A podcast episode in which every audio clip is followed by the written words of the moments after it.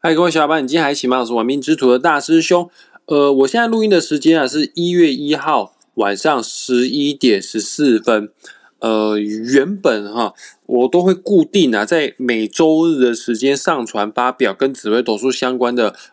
节目内容啊。今天确实是星期日啊，只是现在时间有十一点十四分，等我等我录音结束之后上传啊，可能就变成礼拜一了。啊，换句话说，今天的节目上架会比较迟一些啊，啊，这全都怪那个廉价哈，哦，我真的已经得到太多次的教训了，廉价出门就一定会塞车，可是遇到廉价不出去又个母钢湾，都没有去踏青的话，就觉得受不了哦。那于是呢，我就去了桃园的石门水库，不夸张哦，结束石门水库的行程，从石门水库，它就在桃园。那开车开到台北哈，竟然要开了三个多小时的时间，就是多塞，而且这是在山路上面塞到爆哈，抵累了我的录节目的时间。那今天的节目内容要告诉大家，过年的流年是从什么时候开始的？呃，虽然我们现在的人呢习惯用的历法是国历啊，像今天就是一月一号，呃，新年快乐，呃，二零二三年正式开始的哈。但是就命理学来说啊，真正新的一年的转换呢，并不是国历一月一号啊。呃，我们的古法使用的历法有两种，一个叫太阳历法，一个叫太阴历法。哦啊，太阳历法主要是谁在用的呢？谁靠太靠太阳吃饭的，主要就是农夫啦，因为。农夫种植农作物，这些农作物都要吸收阳光、空气跟水嘛，啊，所以说农夫很重视太阳出现的时间，他们很会观察，呃，春夏秋冬白天跟黑夜的此消彼长之间的变化，哦，所以农夫啊研究了一套历法，叫做太阳历法。那太阳历法把一年啊又细分了二十四个节气，八字这个命理学所用的时间历法就是所谓的太太阳历法，啊，太阳历法什么时候是过年呢？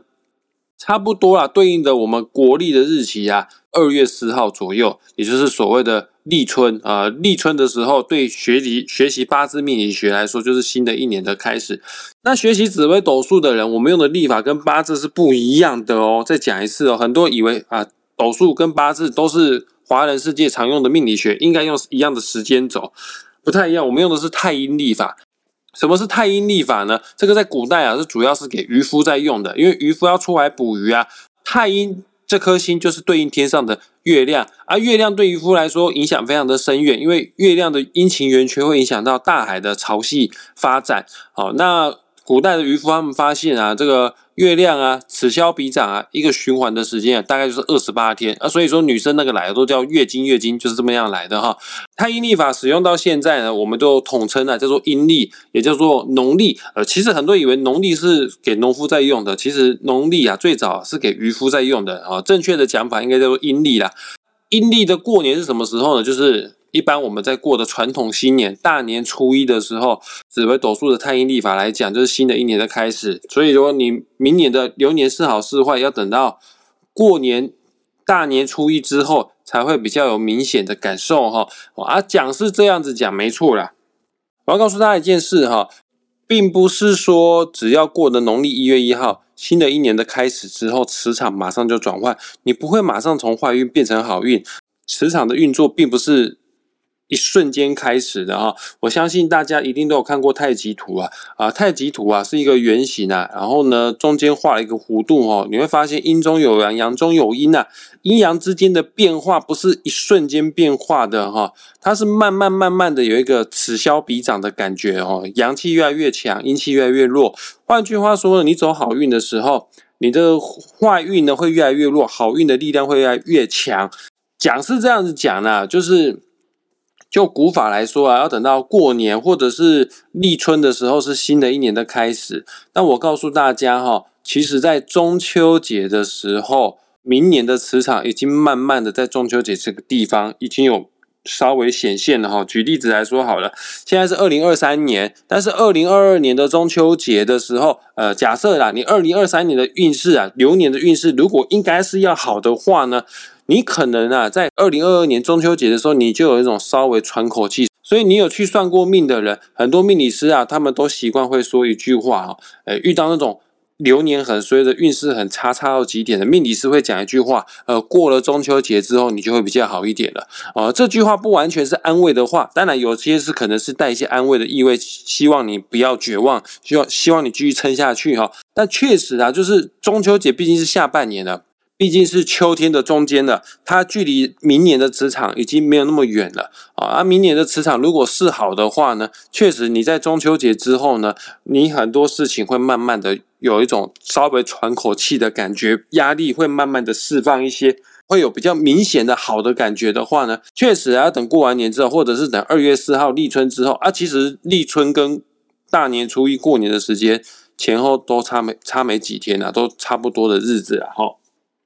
那在这边，大师兄要跟大家分享一下哈，怎么样来看二零二三年个人的运势好不好？用一个最最最最最简单的方式教大家如何自己来看二零二三年运势好不好啊？首先讲一下二零二三年是什么年呢？呃，岁次为癸卯年，也就是兔年。那我们每个人都有自己的个人的紫微斗数命盘哈，还没有下载，赶快去下载一个免费的紫微斗数排盘软体，叫做文墨天机。下载好之后，输入你的出生年月日时，你就可以拥有个人的命盘。紫微斗数命盘啊，总共有十二个格子，这十二个格子呢，刚好呢，也就是所谓的十二地支啊，十二地支也是等于十二生肖的概念。明年是癸卯年，明年是兔年，卯这个地支就等于兔啊。那各位同学们啊，不，那各位听众朋友们，赶快检视一下自己的紫微斗数命盘，观察一下。地支卯这个地方，也就是命盘的左下角的格子啊，左边偏下的格子啊，有写卯这个字哈，那就是你明年的命宫。呃，不对不起，二零二三年已经到了，现在已经一月一号，那是你今年二零二三年的流年的命宫。二零二三年是好是坏呢？它有非常大的比重。跟那个地支卯有一定程度的关系，所以大家一定要观察一下地支卯哈，上面如果有一些星星的话呢，呃，就表示呢你明年会辛苦一些，呃，不敢说你二零二三年一定很惨，呃，这个还是要详细的去细看，看流年哦。今天讲的是最简单的方法，还是要详细的去推敲啦。好，而且看流年不是只看流年，看流年还要搭配看小线的。看小线还要搭配看十年的运势，也就是十年的大线，还要看你先天的本命盘的结构是好是坏啊。所以说它确实是有一些美感，这很难一时三刻在节目上说清楚讲明白。那先就先教大家最简单的方式，看二零二三年你的运势是好是坏，就看地支卯。如果地支卯上面有一些凶星的话，我现在要讲哦，擎羊、陀罗、火星、铃星、地空、地劫。画忌，如果在地支卯的话呢，那你要切记，二零二三年新的一年对你来说是稍微辛苦一些些的。对了，还要再加上一颗星，这颗星不是凶星，可是，在二零二三年它就变得不是那么好了，因为癸卯年的癸这个磁场让它产生的质变，这颗星的名字叫做贪狼啊。如果贪狼也在地支卯的话，二零二三年也是要注意的。到底大师兄你说要注意注意注意，而是别注意什么哦？就看哦，地支卯。这个地方刚好是你先天命盘的什么宫啊？如果是你先天命盘的夫妻宫，那就要注意啊！就二零二三年，你跟伴侣之间可能比较多摩擦，比较多冲突啊。在感情方面也要洁身自爱啊，也要保守理智啊，可能会一些冲动行事而导致未来会有后悔的机会哈。那如果你的地支卯刚好重叠的是你本命的原本的财帛宫的话，哦，那在新的一年二零二三年，你在投资理财方面要稍微注意一下有。破财的机会，破财的可能。如果地支卯坐镇的是你先天命盘当中的官禄宫的话，新的一年可能事业上呢比较多挫折，不敢说一定会做不好，不敢说一定会被 fire 掉，但是工作辛苦这是难免的啦。那假设地支卯这个地方刚好是你先天命盘当中最重要的宫位，叫做命宫的话。哦，那个就要非常有经验的命理师才可以更细部的抓出不顺的地方在哪边啊！啊，原则上，如果它是你先天的命宫，上面有一大堆凶星的话，确实啊，有高几率就是诸事不顺啊。那你更应该在新的一年，就是今年，不要做重大的决定。你因为你所做的决定可能不是那么的理智，可能不是经过深思熟虑的决定，它对你的未来的杀伤力是有的哈，要要小心哈。刚刚讲了谁在新的一年会比较辛苦，也就是地支卯上面有凶星的人。那我现在讲哦，只要你的地支卯上面有一些吉星的话呢，可以跟你说，在新的一年，你应该会顺风顺水，大致上呢都会非常的如意，甚至可以达到心想事成哈。那什么是吉星呢？也就是地支卯上面要有文昌文曲、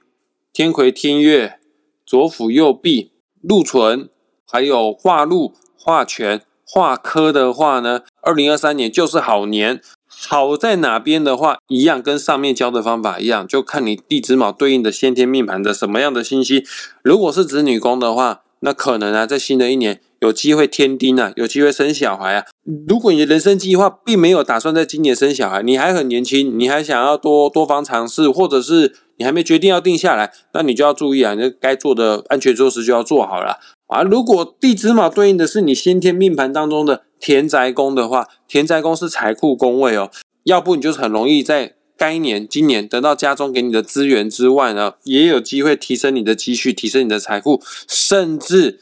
更好的话呢，会在今年买房子。假设地支卯在你先天命盘当中的夫妻宫的话呢，单身的渴望顺利脱单，但是已婚的人或者是有伴侣的人要小心哦。这个桃花太旺的话呢，也不是好事啊，要克制好自己，把持好自己，容易会有桃花是非哈。以上的节目内容可以说是命理学当中最简单的方式来分析、来判断你的新的一年运势是好还是坏哈。哦，而想要更深入的了解。当然，第一就是你可以跟大师兄预约啦，呃，私下论命啊，来看个人的流年运势好坏啦。